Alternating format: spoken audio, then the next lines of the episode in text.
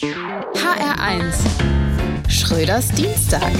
Die AfD liegt deutschlandweit bei fast 20 Prozent. Jeder Fünfte würde sie derzeit wählen.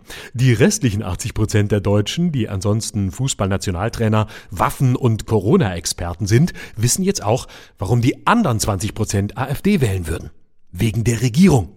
Wer so tut, als habe die Regierung Schuld am Aufstieg der AfD, macht es sich zu leicht. Er entlastet die AfD-Wähler von ihrer Verantwortung, eine rechtsextreme Partei gewählt zu haben und macht sie zur Protestpartei, was sie nicht ist und nie war.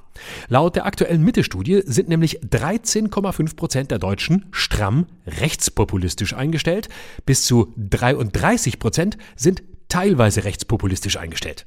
Vor diesem Hintergrund müssen wir fast froh sein, dass die AfD bei nur fast 20 Prozent liegt. Wahrscheinlich ist sie den Strammdeutschen einfach zu liberal. Und welche Rolle spielt die Union? Friedrich Merz hat leider sein Versprechen nicht wahrgemacht, die AfD zu halbieren. Stattdessen hat er sie verdoppelt. Oder wie man bei der Union sagt, eine Verdopplung ist ja auch nur eine positive Halbierung. Die Union braucht dringend einen Merz-Schrittmacher. Sie hat es geschafft, vom Woke-Terror zu schwadronieren und von Habecks Energiestasi. So kann man Unionswähler erfolgreich mobilisieren, auch die AfD zu wählen. Die meisten neuen AfD-Liebhaber kommen übrigens aus dem Lager der Nichtwähler. Dorthin hat die AfD 2021 800.000 Wähler verloren. Mehr als zu allen anderen Parteien. Und die kommen jetzt zurück.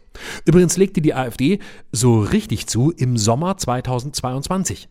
Der aktuelle Zugewinn ist moderater und kommt vor allem vor dem Hintergrund der Migrations- und Heizungsdebatte. Markus Söder fordert schon, afrikanische Wärmepumpen verbieten. Vielleicht ist die Idee der privaten Bahngesellschaft Nordwestbahn ganz gut, alle Dreadlock-Träger zu melden. Das würde Linke und Rechte befrieden. Keine kulturelle Appropriation und keine Provokation für AfD-wählende Biodeutsche. Schröders Dienstag. Auch als Podcast auf hr1.de. HR1. Genau meins.